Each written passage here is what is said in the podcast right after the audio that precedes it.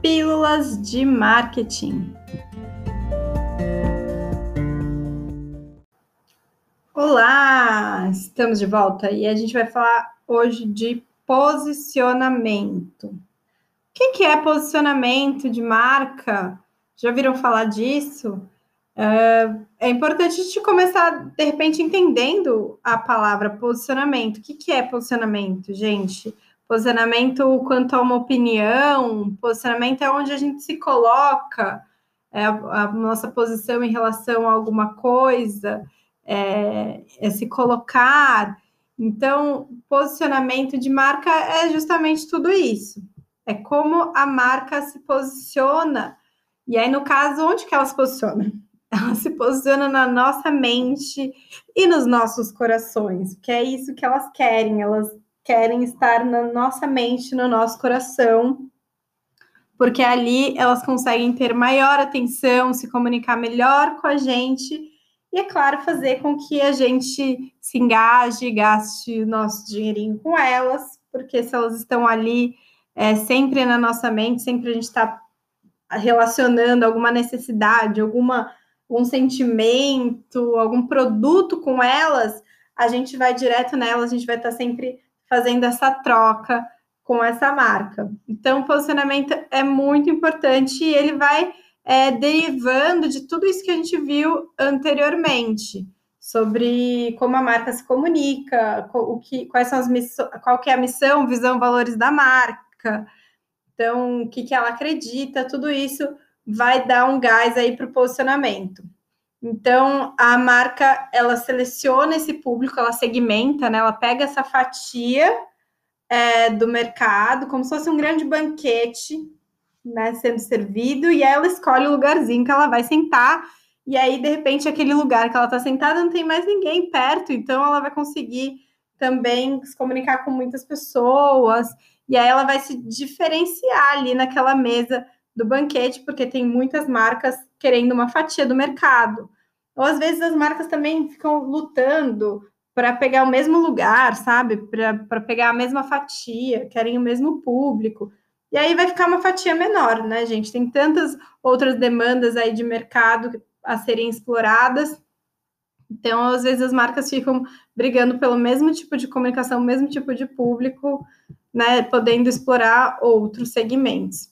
Então, é importante que a marca entenda seu segmento, conheça seus concorrentes, estabeleça esses diferenciais competitivos. Então, a, o posicionamento de marca, um exemplo para vocês, é um clássico que é a Coca-Cola versus Pepsi. A gente sabe que a Coca-Cola é a número um. E a Pepsi entendeu é, que nesse segmento né, de bebidas, de refrigerantes, ela não vai conseguir alcançar ou ultrapassar a Coca. Então, ela entendeu que o lugar dela é do segundo lugar e ela criou a campanha, né, um tempo atrás, de se tem só tem Pepsi, que é tipo como se as pessoas perguntassem, né? Só tem Pepsi, ah, pode ser. Aí ela fala, pode ser, mas pode ser muito bom. Então pode ser legal você ter a Pepsi. Eu entendo que eu sou a segunda opção e vamos trabalhar nisso, vamos trabalhar o nosso melhor. E fica uma lição aí também para gente, porque aqui a gente também fala dessas coisas aí, de mensagens motivacionais. A gente tem que aceitar o nosso lugar, é, nessa aceitação do, de quem a gente é. Não que a gente vai ser segundo lugar, segunda opção na vida de crush, não. Estou falando da gente entender é, o lugar que a gente ocupa, que nós somos únicos, e aí a gente tem que trabalhar com o nosso melhor para conseguir é, no nosso desenvolvimento, enfim.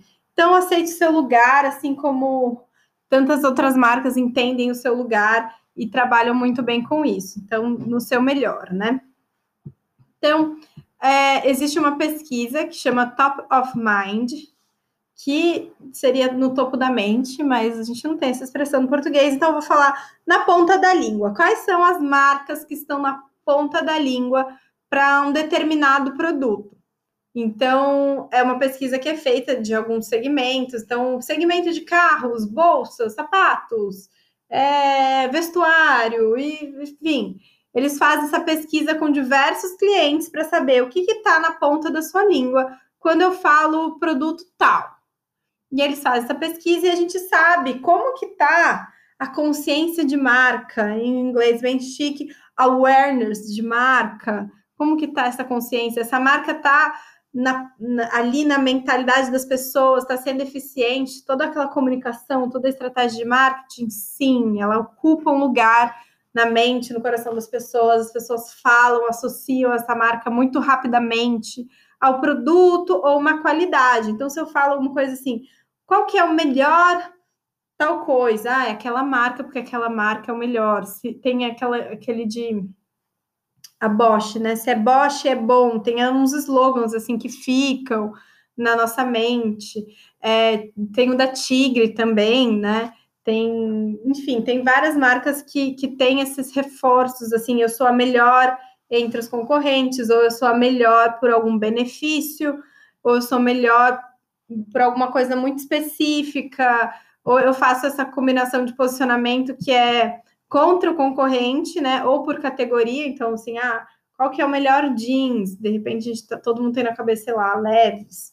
Ah, por categoria eu, me, eu vou querer ser o melhor jeans. É, ou alguma coisa específica, né? Um benefício, tipo, o melhor preço, ninguém cobre, é o mais barato, quer pagar quanto? Então, melhor preço, imbatível. Então, eu posso me posicionar por isso, ou contra o concorrente, como ser, fica aquela disputa, tipo McDonald's e Burger King ficam trabalhando qual que é o melhor, qual que é a carne verdadeira, que blá blá blá. Então, são várias formas e, e argumentos, né, para a gente se posicionar, para que a marca acha de se posicionar. Então, eu deixo aqui para vocês é, refletirem sobre esse posicionamento de marca, comparar marcas e entender o posicionamento delas.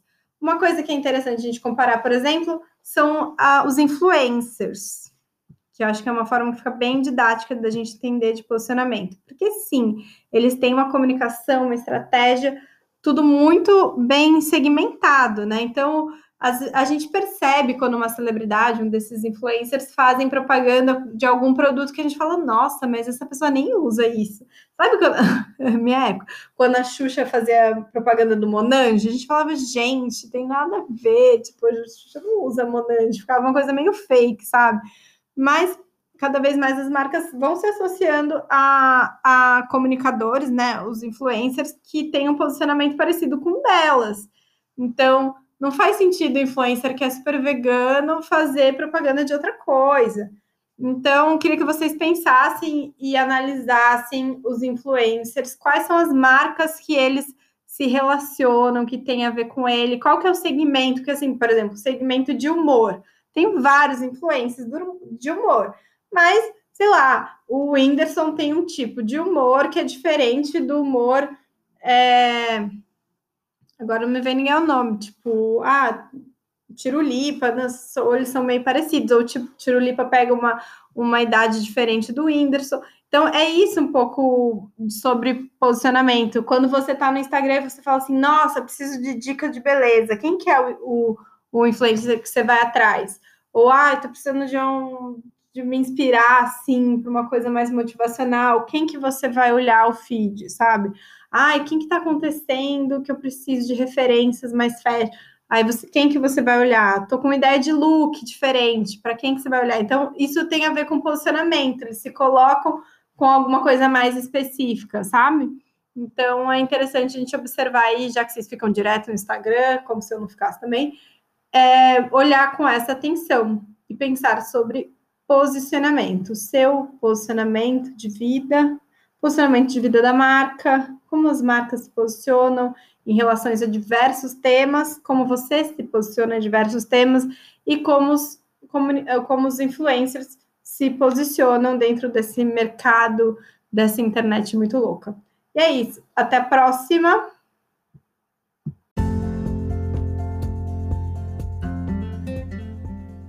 Pílulas de marketing.